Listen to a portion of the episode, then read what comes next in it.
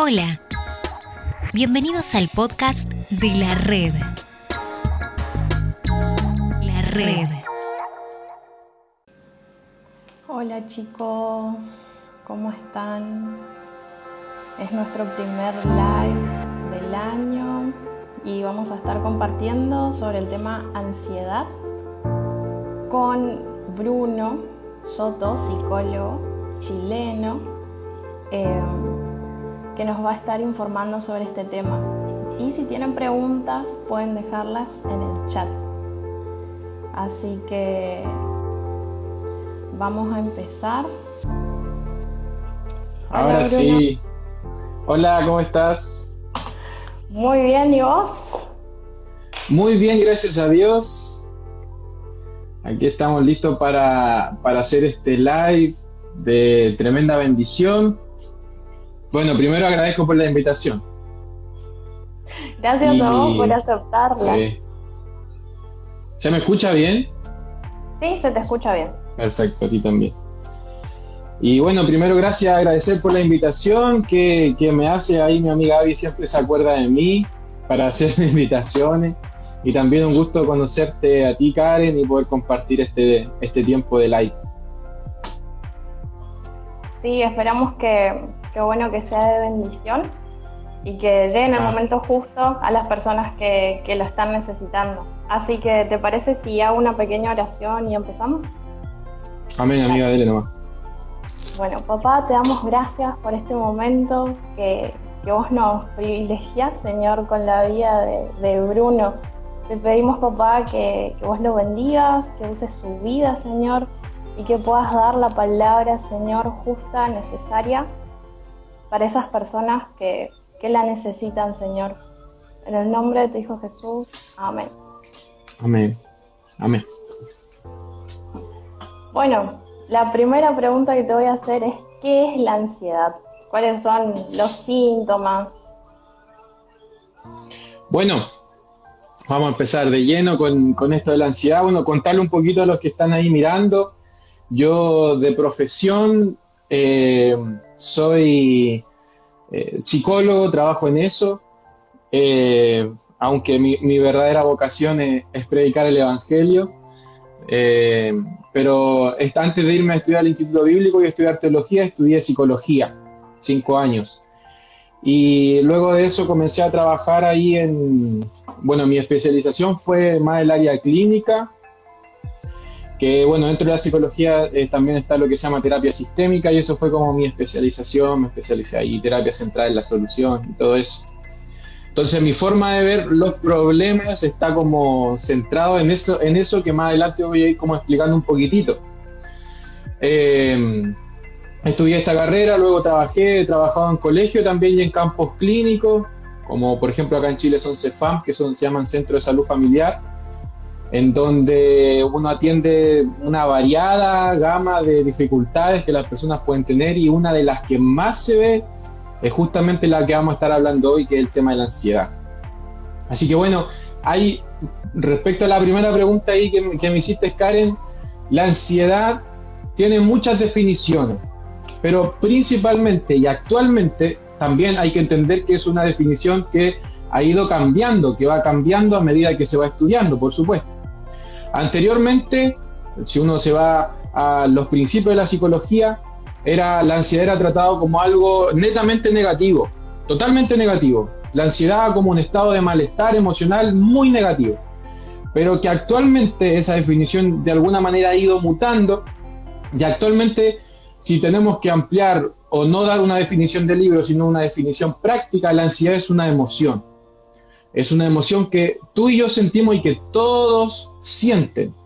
De hecho, está dentro de las eh, emociones más básicas del ser humano, como lo puede ser la tristeza, el miedo, em, la aversión, em, la ira. También dentro de esas emociones más primitivas, por así decirlo, del ser humano, se encuentra el tema de la ansiedad. Ahora, si si hablamos de ansiedad, tenemos que entender que hay una ansiedad que, al ser una emoción y todo experimentarlo, no puede ser netamente negativa. ¿Cuándo es negativa? Cuando sobrepasa los límites, que más adelante también yo creo que podemos hablar acerca de eso de los límites, pero cuando de alguna manera sobrepasa los límites de lo que nosotros consideramos en nuestro cuerpo, en nuestras ideas, en nuestro aparato cognitivo, en nuestra manera de pensar, cuando la ansiedad nos hace realizar tipo pensamientos o conductas que escapan de lo que cotidianamente nosotros somos hasta ese momento, desde ahí se puede relacionar ya con algún tipo de trastorno. Ahora, la, ansiedad, eh, hablando del concepto de ansiedad, la ansiedad es una emoción que todos vamos a experimentar y, y puede ser negativa o positiva. Hay una ansiedad, por ejemplo, que es positiva. Por ejemplo, para preparar este live, nosotros hicimos una llamada antes, ¿sí? Eh, donde resolvimos cosas que podían aumentar nuestra ansiedad eh, en el momento del live. Por ejemplo, con Karen no nos conocíamos, nunca, nunca habíamos hablado, eh, qué sé yo, ver si se escuchaba o no bien, si estaba bueno el internet. Todas esas cosas son cosas que la ansiedad, que una, es una ansiedad positiva, produce. Por ejemplo, tú estudias antes de un examen, de un certamen, de un solemne, no sé cómo le dirán en Argentina, acá en Chile le decimos certámenes. Antes de un certamen en la universidad, tú estudias o una prueba, te preparas, pasas una noche estudiando y tú de repente dices, uy, no me dio sueño la noche, estudié toda la noche y no me dio sueño. ¿Por qué? Gracias a una ansiedad, a, esta emoción que te ayuda como a enfrentar situaciones que son difíciles o que ponen un riesgo. Entonces, la ansiedad, desarrollando aún más, voy desarrollando de a poquitito el concepto de ansiedad.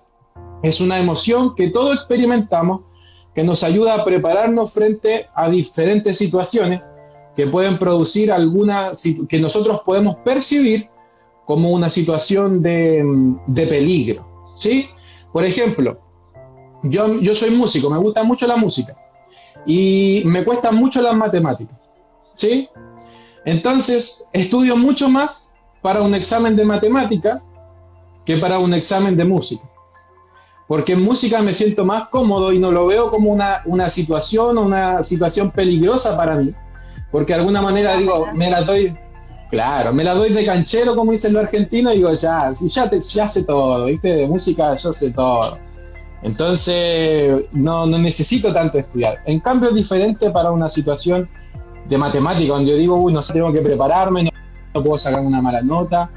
Y la, la, la ansiedad produce que nosotros, eh, que esa ansiedad positiva, esa ansiedad como emoción que nos aporta día a día, que cuando sales de tu casa te dice, uy, traje la llave, eh, cerré la, la, puerta y todos esos pensamientos que son producidos por esta ansiedad que, puede, que, que nos ayuda que, que, nos, nos, prepara por una situación difícil, pero está también el otro lado, que podemos ir desarrollando un poquito más adelante, eh, que es la ansiedad cuando ya sobrepasa estos límites, cuando ya nos sentimos sobrepasados, una sensación de malestar continuo, que por ejemplo ante una disertación, ante una exposición, una prueba, tú no puedes dormir dos semanas antes, está ahí continuo, termina, terminas esa prueba, te fue mal y a la próxima prueba vuelves a sentir esa ansiedad y etcétera, etcétera, eso ya es un malestar que se encasilla dentro de lo que son los trastornos de ansiedad, que hay varios trastornos de ansiedad.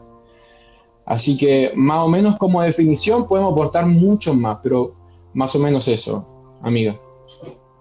igual traje acá, tengo, tengo definición escrita y todo, si quieren que se los lea y algunas cosas, ahí le dan. Buenísimo. Entonces sería una emoción buena, pero cuando ya no podemos controlarla y afecta nuestra conducta, se convierte en patológica. Claro, claro, es una emoción. O sea, si tú, por ejemplo, estás experimentando ansiedad, eso es lo, muy importante conocerse eh, y saber definir. Por eso es tan importante ir al psicólogo. Antiguamente ir al psicólogo era, uy, estoy loco, esperábamos la última, cuando ya tengo tanta depresión, y voy a hablar así porque hablo de estos temas yo así, tengo tanta depresión que he intentado quitarme la vida, y ya no puedo más, ahí voy al psicólogo. Entonces, es, lo mismo, es como cuando tú tienes cáncer, por ejemplo, una enfermedad, tú vas al médico al principio, o sea, yo quiero tratarme, no quiero que esto sobrepase, me sobrepase.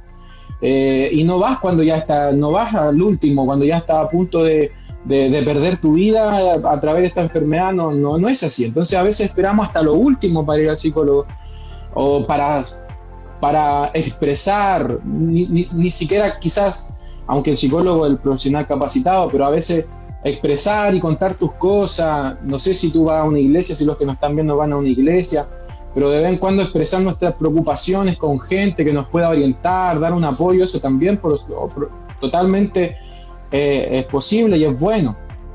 Pero como te decía, antes esperábamos hasta el final para ir al psicólogo o teníamos esta connotación negativa de que el psicólogo iba a la gente que estaba mal, la gente que estaba loca, la gente que, que estaba enferma. Entonces ahí voy al psicólogo.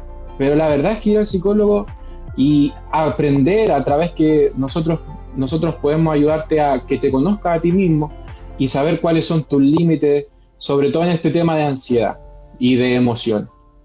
Entonces, por supuesto, la ansiedad es algo positivo, pero conocerte, autoconocerte, es súper importante para ayudar a controlar este tema de la ansiedad. Bien, después te voy a hacer una, pregunta con respecto a eso porque todavía creemos que sigue siendo tabú. Sí, puede ser que no en la sociedad, pero sí dentro del ámbito cristiano, digamos. Así que, espérate que te voy a preguntar otra cosa. Em, dijiste que hay varios tipos de ansiedad y queremos saber cuál es la más prevalente en el ámbito universitario. Sí, mira, hay, lo que a nosotros nos dijeron en la universidad es que hay un libro que se llama DCM4, DCM5, que el manual estadístico de los trastornos mentales, y eso nosotros nos dijeron, y yo lo entendí bien, porque yo era del ámbito, me dijeron, esta es la Biblia de los, de los psiquiatras y de los psicólogos, esta tiene que ser tu Biblia, este libro.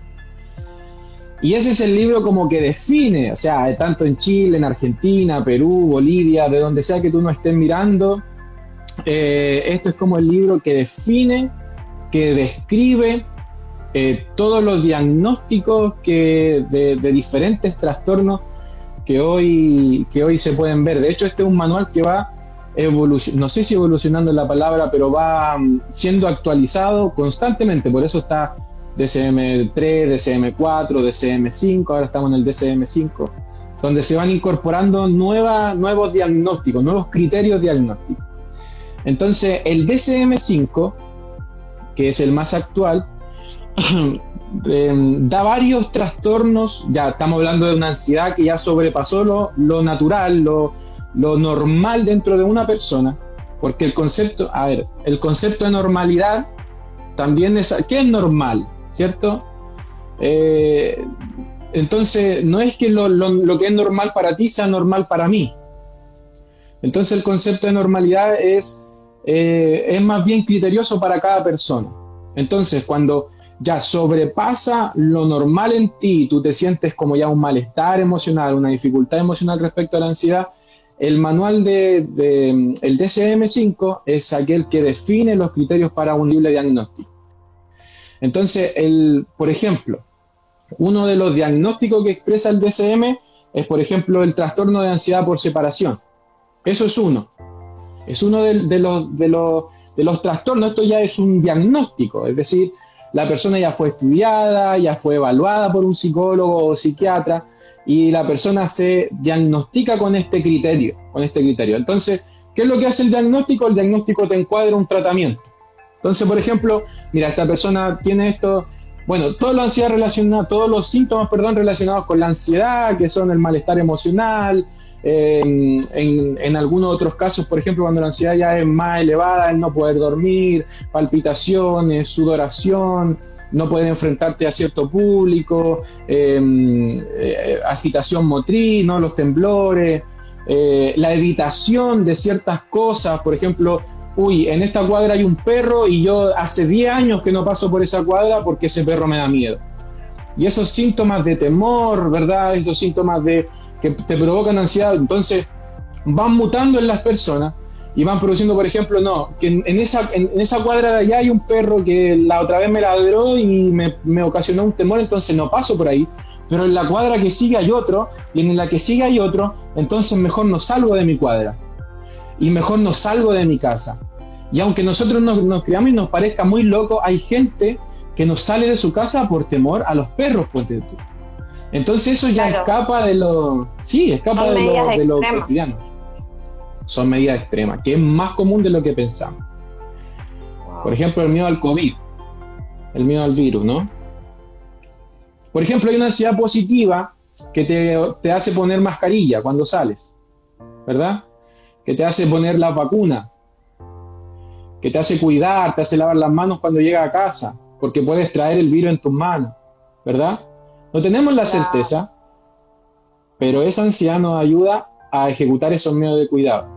Pero hay otras personas que por miedo al COVID nunca salieron de sus casas en dos años. Y están encerradas en sus casas. Y uno dice, wow, esto afecta, por supuesto que afecta la vida cotidiana de las personas. Hay personas que perdieron el trabajo, personas que se alejaron de sus seres, de sus seres queridos, familiares, más en cumpleaños, en reuniones, porque puedes tener el virus y yo no me quiero contagiar, porque si me contagio me voy a morir, entonces no salgo más de casa. Entonces hay varios, y eso es un claro ejemplo actual de lo que puede ser la ansiedad. Entonces, el DSM de lo que te hablaba antes tiene varios trastornos de ansiedad. Por ejemplo, está el trastorno de ansiedad por separación. Si tú quieres que yo te hable un poquito de alguno de esos, tú me puedes decir, y lo hablamos acá, no hay problema. Está, por ejemplo, el mutismo selectivo, Está la fobia específica. La fobia específica son lo que te hablaba del perro, a un animal, a un entorno natural, a un edificio alto, por ejemplo, yo no puedo subir a un edificio alto, a un ascensor, a un bus. Está el trastorno por ansiedad social, está el, la agorafobia, trastorno de ansiedad generalizada, trastorno de ansiedad inducidos por sustancia. Hay muchos, muchos trastornos de ansiedad que se pueden dar actualmente. No sé si te gustaría que habláramos de alguno. Yo hablo harta, así que tienes que parar. Sí, sí, sí, está buenísimo. Em, por ejemplo, viste que es en el ámbito universitario, digamos, cuando vos vas a rendir, tenés que enfrentarte por ahí al profesor, tuviste una mala experiencia, ¿viste? O, sí, no estás seguro, pero, ¿sabes qué? Antes de rendir un examen, viste, vos te pones nervioso y empezás a ir al baño.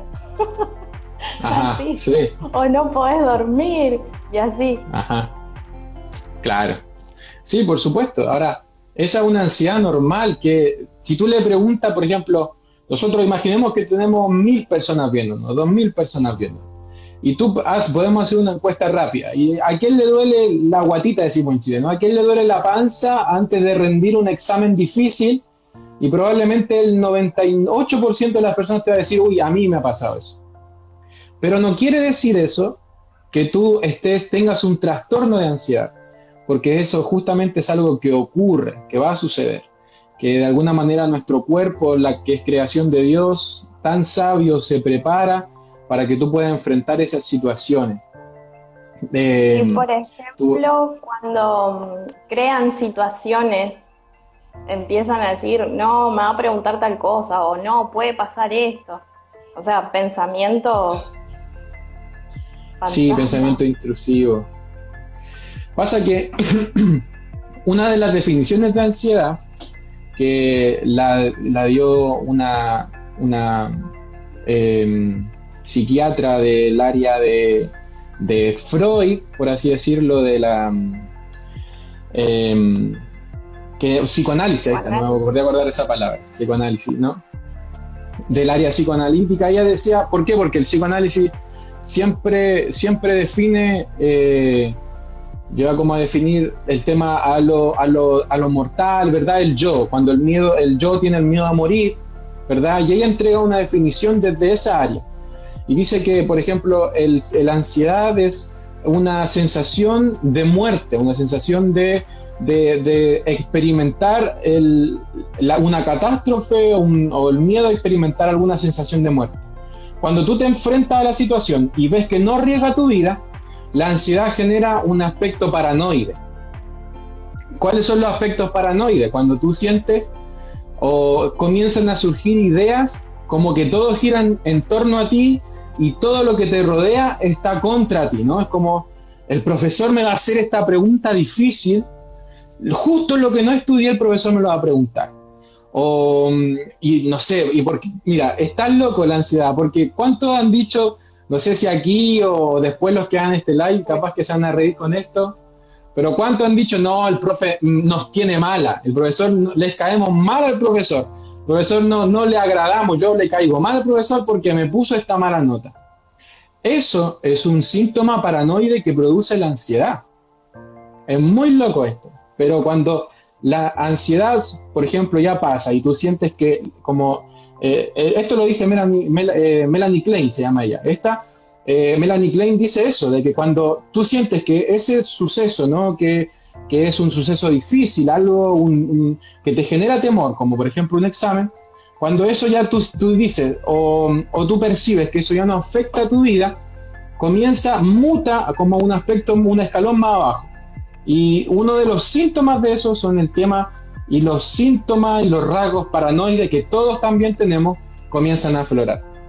Entonces, por eso es lo que tú decías. Tú dices, por ejemplo, uy, no, esto, este profe, este profe, yo siempre, siempre, así que siempre me trata de, me trata de, de que me vaya mal, así que esta vez va a ser esa pregunta para que me vaya mal y arrojan los síntomas paranoicos, salen los síntomas paranoicos. Y, y así, la ansiedad eh, muta mucho eh, es, muy, es muy amplia, es muy amplia la ansiedad. Por eso es, es tan importante definirla en, en, ciertos criterios, en ciertos diagnósticos, eh, porque tú no, no, puedes estar enfermo de ansiedad, no, no. Hay, un, hay un diagnóstico y otras cosas que, que afectan. Y claro, y en el ámbito universitario,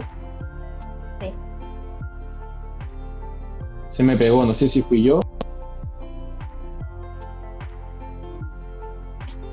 No, ahí nomás. ¿Me escuchás? Ahora sí, creo que ahora sí. ¿Cómo ha pegado tu. Ah. Vamos, es internet, señor. sí, por favor. bueno, no sé qué ibas a decir. A mí igual me falla el internet a veces, sí. Te quería preguntar cómo hacer para, para prevenir esas crisis o para mm, Sí, para calmarte en un momento que estés así. Bueno, bueno, eh, generalmente estos temas de ansiedad van muy unidos y también se basa porque es lo que más sufre la gente, que por ejemplo es el trastorno de, pánico, ¿sí? O una crisis de ansiedad que también se llama eso no es un trastorno en sí, no es que, no, no, no es que tú vas y te diagnostican crisis de pánico. No es así. La crisis de pánico o el trastorno de ansiedad o también le dicen trastorno de angustia es, es, puede surgir en cualquier trastorno de ansiedad. Entonces es como un síntoma que recorre todos los trastornos de ansiedad. Entonces tú puedes tener ansiedad, ansiedad generalizada, agorafobia, a un objeto específico o ansiedad o sujeto al consumo de sustancias y en cualquiera de esos puede surgir una crisis de ansiedad o una crisis de pánico. Lo que, por ejemplo, hoy vemos actualmente, que por lo menos acá en Chile se ha disparado con esto de la pandemia, son las crisis de pánico. Las crisis de pánico, como te dije, son, se pueden, no es que tú estés enfermo de crisis de pánico, sino que probablemente haya otro trastorno mayor y la crisis de pánico es un, síntoma de ese, de ese trastorno ansioso que está prevaleciendo. Entonces, ¿por qué le damos, por qué es más, más visual? Porque eh, está siendo más, más visualizado en este tiempo? Porque es lo que más genera malestar en las personas. Entonces, por ejemplo, hablando específicamente de la crisis de pánico. Desde mi área, desde el área que a mí me gusta siempre, siempre nos dicen, tú tienes que buscar una rama de la psicología y casarte con ella. O sea, hasta que la muerte los separe, porque son muchas las ramas de la psicología y si te vas cambiando de una a otra es complejo, pero desde el área sistémica que yo trabajo, que es la terapia centrada en solución, siempre nosotros enfocamos, por ejemplo, el trastorno de pánico y hacemos una terapia exclusiva para eso. O también para tratar el, trastorno mayor. Entonces, para tratar esto, la crisis de pánico es súper importante. Eh, una de las primeras cosas que nosotros hacemos es redefinir los conceptos que nosotros tenemos. Por ejemplo, las personas que sufren de crisis de pánico, crisis de ansiedad, lo primero que nos que dicen en consulta es que me da miedo, tengo temor. ¿Sí? Entonces las personas llevan, llegan en su, en su consciente, llegan totalmente cargados con el temor como algo totalmente negativo. Entonces nosotros empezamos a redefinir esos conceptos, como lo que hablábamos anteriormente. La gente que considera la ansiedad y el temor como algo totalmente negativo, pero nosotros redefinimos la crisis de pánico y el miedo que la crisis de pánico produce y lo redefinimos a un aspecto positivo. Por eso se llama centrar en la solución. No nos enfocamos tanto en el problema. A ver, tengo miedo. ¿Qué hacen? No hay una píldora para pasar tu miedo. ¿Me entiendes? Pero sí hay una, así nosotros podemos ayudarte para redefinir los conceptos del miedo. Entonces lo que yo te hablaba al inicio, hay un temor, este temor, por ejemplo, que te provoca la crisis de pánico, la crisis de ansiedad, que es un tema muy complejo porque las personas en realidad lo que le tienen miedo es a tener otra crisis de ansiedad. Porque las crisis de ansiedad de, repente son las palpitaciones, ¿no? El sudor de mano, una, una idea en nuestra cabeza de que algo me va a pasar, temor a la muerte, me voy a morir, y todo eso provoca una hiperventilación y las palpitaciones, me va a dar un ataque y, tenés, y tienes una crisis de pánico, ¿verdad? O una crisis de ansiedad y te pone a llorar. Es súper importante en terapia redefinir, por ejemplo, esos conceptos del temor. Es súper importante identificar qué es lo que te produce la crisis de ansiedad. ¿En qué momento? Hay muchas tareas en psicología que son tareas de autorregistro, se llaman, que son para, para tú identificar en qué momento vienen las crisis de ansiedad, por qué ocurren, cuál es el elemento estresor y así. Ahora, ¿cómo calmarse en esas situaciones? Es súper importante primero, primero comprender que estás padeciendo esto, no evitarlo. Lo peor que podemos hacer frente a la ansiedad es evitarla. No podemos evitar la ansiedad, sino que lo que tenemos que lograr hacer con la ansiedad es escucharla. ¿Sí? Eh, y eso nos va a ayudar a enfrentar los problemas, las situaciones, las dificultades que nos provoca la ansiedad, nos va a ayudar a calmarnos, porque esto tampoco no es algo que ocurra de un día para otro, sino que cuando ya superaste tus límites y, te dio esta, esta ansiedad, ¿no? que es, no es algo eh, hereditario ni biológico, sino que es una, un, un, tipo conductual ¿no? de tu día a día y te dio ansiedad, ya si superaste ese límite, ese es un proceso que quizás te va a costar un poquitito, pero que es posible resolver. Wow, bien, importante. Identificar entonces la raíz para sanar. Bueno, Ajá, sí, eso es súper importante. Genial. Yo solamente había escuchado de técnicas de, respiración o de escuchar música, de salir a hacer ejercicio, distraerse un poco, como desconectarse, digamos. Y mm, te pregunto, ¿cómo hacemos para calmar, por ejemplo, nuestra alma, nuestro espíritu en esos momentos también? Porque acerca del cuerpo sabemos todo, pero ¿qué hacemos con nuestra alma? Sí, lo que yo te decía, todas esas cosas están bien y es lo más común, ¿verdad? Uy, sabes que estoy, mira, respira, respira, ¿cierto? Eso es algo que te lo hacen, hace ejercicio, eh, leo un libro, pon música, son cosas que son, te, pueden ayudar, pero no a todo el mundo lo va a ayudar. No todos lo van a ayudar eh, leer tu libro, por ejemplo. Entonces, el tema de la ansiedad depende, depende mucho de cada persona y por eso es tan importante que si tú tienes ansiedad, estás viendo este live ahora o después y sientes que hay algo ahí, hay un malestar, hay algo que con lo que te sentiste identificado o identificada de lo que hemos hablado con Karen, está bueno que de repente diga, mm, voy a consultar a un psicólogo, voy a ver eh, qué, me, qué me dice respecto a esto. Entonces, hay una, hay una mm, hay serie de investigaciones que son actuales que se llama la ventana de, la, de tolerancia de la ansiedad. Que, eh, por ejemplo, tú puedes ir al psicólogo y el psicólogo puede enseñarte, pueden aprender juntos cuáles son, por ejemplo, esta ventana de tolerancia, cuáles son los límites inferiores y, superiores de, esta ventana de, la ansiedad. Entonces, por ejemplo, te va a decir, mire, si usted, por ejemplo, eh, identificar un momento a través de diferentes técnicas, eh, puede ser eh, muchas técnicas, no voy a entrar en detalle porque son muchas las que se pueden utilizar, pero si tú utilizas una técnica y dices, por ejemplo, mira, este momento fue el momento donde yo viví más ansiedad en toda mi vida y, pude lograr calmarme, pude lograr estar, entonces uno dice, bueno, si tú a ese punto, como una, el, por así decirlo, el límite superior de tu, de tu tolerancia a la ansiedad. Entonces, por ejemplo, si tú dices, mira, yo una vez tuve 70 horas despierto trabajando y no me pasó nada, uno dice, bueno, sí, está bien, pero ojo con esos límites. Entonces te enseñamos, por ejemplo, un psicólogo te puede enseñar a calmar esos límites. Necesario dormir, necesario cuidarse, necesario relajarse, la respiración, etc.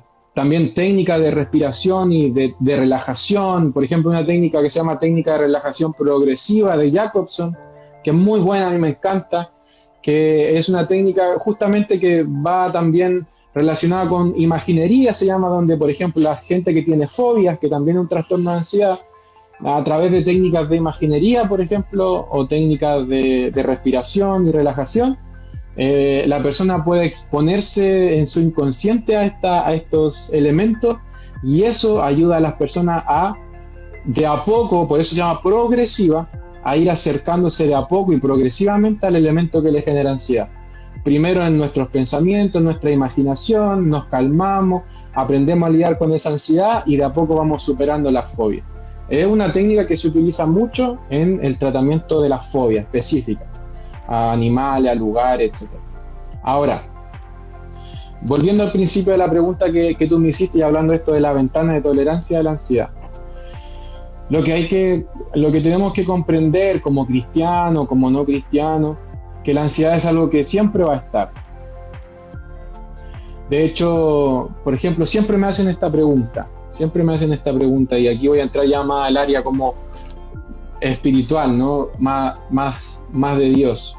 Yo siempre, por ejemplo, a mí me llama mucho la atención cuando la primera vez que me puse, me puse como así, como lente, me puse los lentes de la psicología, ¿no? Un poquito como del conocimiento de la emoción y todo eso, y me puse a leer el Génesis.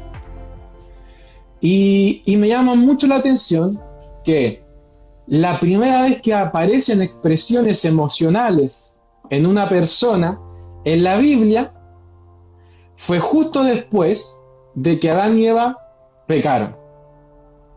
La Biblia dice que ellos estaban en el huerto, ¿cierto? Y tenían comunión con Dios, tenían una relación con Dios. Eran gente que conocía a Dios y Dios le conocía a ellos. Dice la Biblia que cuando Dios creó al hombre, ¿verdad? Lo creó y sopló sobre el hombre lo que nos dio capacidades, como la inteligencia, el razonamiento, cosas que Dios nos sopló sobre los animales, ¿no? Y Él sopló vida sobre nosotros y que luego en el Nuevo Testamento el apóstol Pablo en Tesalonicenses 4 por ahí dice todo nuestro ser, espíritu, alma y cuerpo.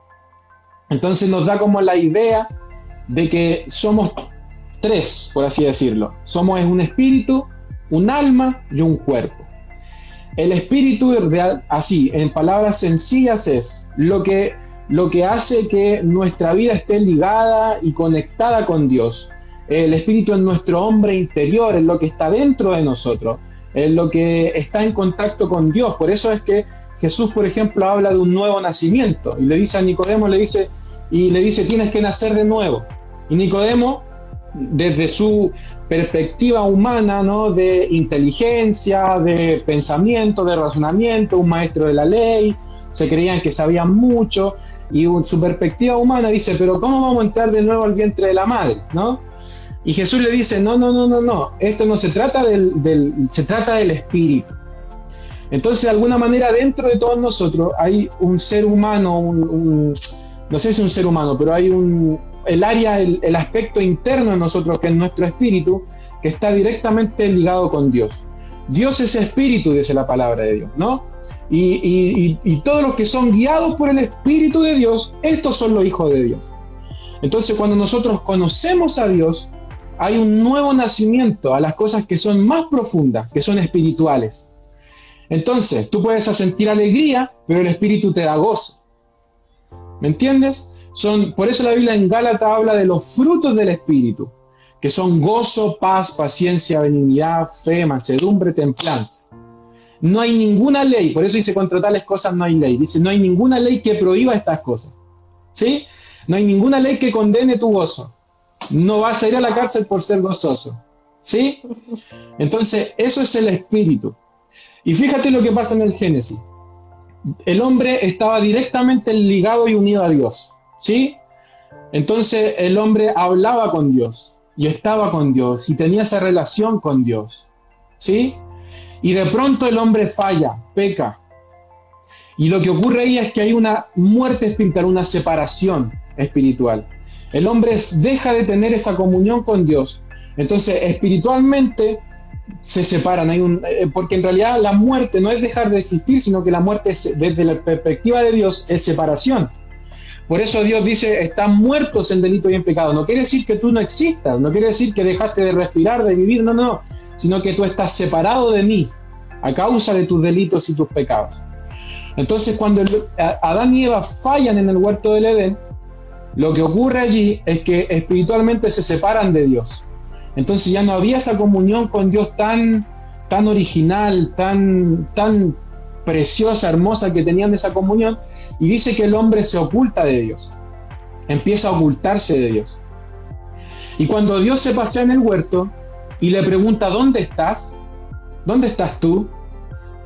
Y, y ahí aparecen por primera vez expresiones emocionales, almáticas, que son, Señor, tuve miedo, por lo tanto me escondí. Y después le dice, le dice, y aparte, Señor, estaba desnudo.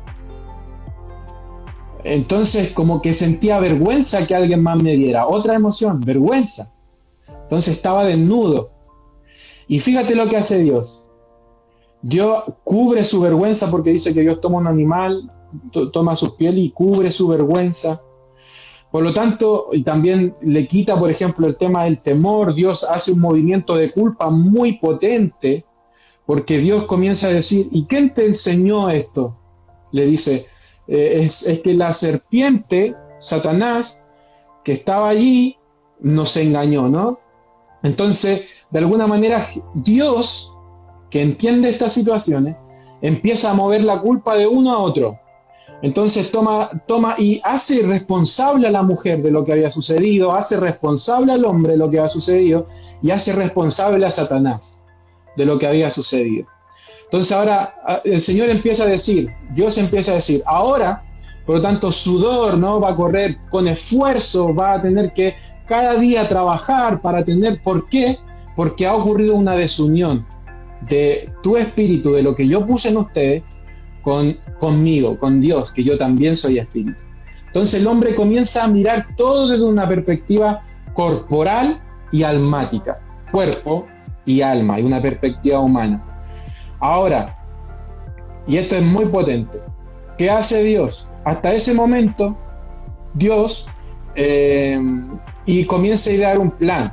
No sé si comienza, Dios ya tenía un plan. Entonces dice, esta situación yo la voy a arreglar, dice Dios.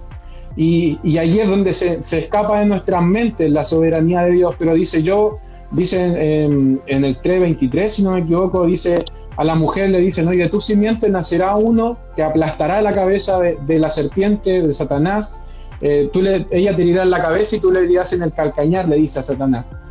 Y después cuando Jesús viene, Jesús comienza a predicar este mensaje nuevamente del reino y Jesús comienza a soplar nuevamente sobre las personas. Vuelve a soplar sobre las personas, tal como fue en Génesis.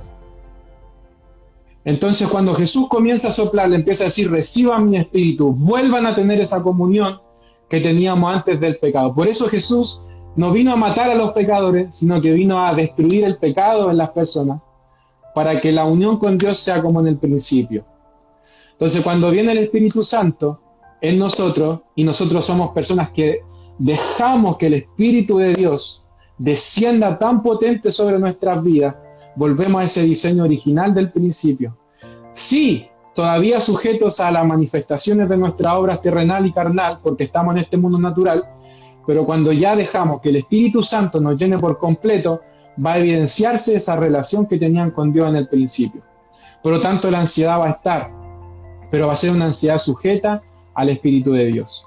Y no va a ser una ansiedad de, después de, fallar, de pecar a Dios, esa culpabilidad, sino que va a ser esta ansiedad y esta, esta situación, van a ser situaciones controladas y guiadas por el Espíritu Santo. Entonces es tremendo, Karen, lo que hace Dios. Es tremendo. ¿Sí? Gloria a Dios. Gloria a Dios por eso. wow, gracias. Realmente gracias por esta palabra. Re poderosa. Wow. Ay, espero que... Sí, sí, sí, sí. Hasta a mí, mira. Me pone re feliz. wow. Bueno, no sé si querés decir algo más o alguien quiere hacer alguna pregunta o alguna oración. Mira, por ejemplo, lo que sí podía decir, por ejemplo, yo busqué cuando, bueno, siempre, siempre, este, como te decía, no me pongo los lentes a veces, así como, a ver, vamos a ver, qué dice la Biblia acerca de estas cosas, de ansiedad. Y por ejemplo, me, encanta mucho el, el, de Primera de Pedro, capítulo 5, 6, que dice así que humíllense ante el gran poder de Dios. A su debido tiempo Él los levantará con honor. Después dice, pongan todas sus ansiedades, pongan todas sus preocupaciones en las manos de Dios, porque Él cuida de ustedes. Me llama mucho la atención la palabra, lo que dice al principio, humíllense ante el poder de Dios. Miren, hay muchas cosas que como psicólogo, y lo que yo te decía, la psicología observa el cuerpo para ver lo que hay en el, en el intelecto de las personas, para lo que hay, ver lo que hay en las emociones de las personas. Entonces, un psicólogo no dice, mira, la persona llora, entonces, bueno, tiene un, tema depresivo, ¿no? Depresión o, otro síntoma. Pero hay algo mayor que lo que estamos hablando en este live. Está esa unión con Dios que es espiritual. Y Dios viene y actúa a través de nuestro espíritu. Cuando nosotros le conocemos y nacemos, de nuevo viene Dios y actúa a través de nuestro espíritu. Y cuando Dios actúa en tu espíritu, se manifiesta en tus pensamientos, en tus emociones. Y cuando, por eso la palabra del Señor dice el, corazón alegre, ¿no? Para hablar acerca del espíritu, el gozo dice hermosea el rostro. No dice el rostro, el rostro alegre hermosea el corazón, no es así. Es hacia el otro lado, es primero tu interior.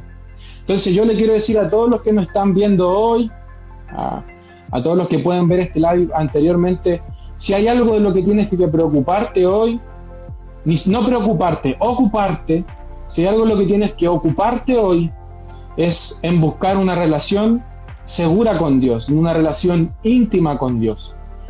Porque cuando tú buscas una relación íntima con Dios, todo lo demás se va a alinear. Todo lo demás se alinea a lo que Dios quiere para ti.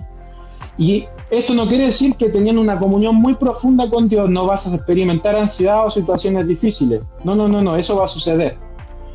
Pero sí está este pasaje lo que me encanta mucho es que dice, humíllense bajo el poder de Dios, porque cuando llegue el tiempo, Dios te va a honrar, Dios va a cuidar de ti, Dios te va a proteger. Tenemos que entender además que lo que Dios nos promete no es un asunto de hoy. Por ejemplo, en, en las bienaventuranzas Dios dice, Bienaventurados los que lloran, porque ellos recibirán consolación. Entonces a veces nosotros decimos a la gente, si vienes a Dios, todos tus problemas van a ser resueltos y ya no va a tener problemas económicos, emocionales, familiares, nada. Pero no es así. Dios promete algo, algo eterno. Dios no, es tan limitado como nosotros para querer una consolación de hoy por la tarde, de, de un fin de semana. Dios lo que quiere es obrar eternidad en nuestro corazón. Y Dios va a, Dios lo que promete para nosotros es una consolación que va a venir y que va a durar durante toda la eternidad. Dice la palabra de Dios que cuando estemos con Él ya no va a haber hambre ni sed, no van a haber lágrimas, porque Él va a estar para limpiar todas nuestras lágrimas. Si tú estás padeciendo de, ansiedad, de depresión, ha intentado quitarte, no sé, la vida, has tenido ideas suicidas y así muchas otras cosas más que pueden estar sucediendo, lo que con Karen y acá los chicos queremos decirte es que si hay algo que tienes que ocuparte es en tener una relación profunda con Dios, por todo lo que ya hemos hablado en este live. Así que eh, tu, pon tus preocupaciones delante de la, de la mano de Dios, pon tus preocupaciones en Dios, tu ansiedad en Dios, porque Él, Él se va a ocupar de cada una de cada una de ellas. Eso, amiga. Wow, qué tremendo.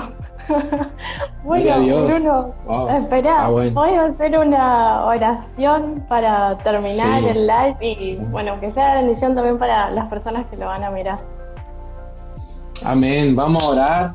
Señor, te damos gracias por tu infinito conocimiento, soberanía, Dios, aún sobre nuestro propio, aún sobre nuestra propia mente, aún tu soberanía está en nuestras emociones, Señor. Y tú sabes, Dios, que todas estas circunstancias que pueden estar, que podemos estar pasando y que hay gente en este live que puede estar pasando, tú también tienes soberanía sobre esas situaciones, sobre esas emociones, como lo es la ansiedad, Dios. Yo quiero orar ahora para que todo aquel que estuvo viendo este live se conectó y quizás durante este live tú hablaste a su corazón, Señor.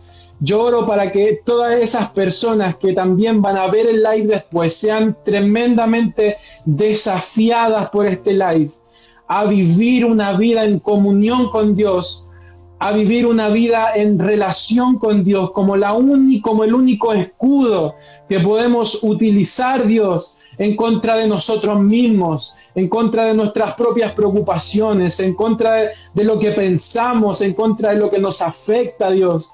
Señor, gracias porque a pesar de que no entramos en profundidad, Dios, en tantas cosas, sabemos y podemos ver en la superficie, Señor, de, la, de las situaciones que nos rodean, podemos ver aún en la superficie que tú estás allí, cuánto más tú estás en las profundidades, Señor, de nuestro corazón. Así que, Señor, te abrimos el corazón, renunciamos a querer vivir esta vida con nuestras propias fuerzas para comenzar a vivir nuestra vida totalmente dependientes de una relación contigo. Vuélvenos, Señor, al diseño del, del, huerto del Edén, Señor, donde había comunión entre tú y yo. Y si alguno de nosotros, Señor, se ha perdido, por favor, ven en esta tarde, en esta noche, y pregúntale, hazle la misma pregunta que le hiciste a Adán en el huerto del Edén. Pregunta, ¿dónde estás?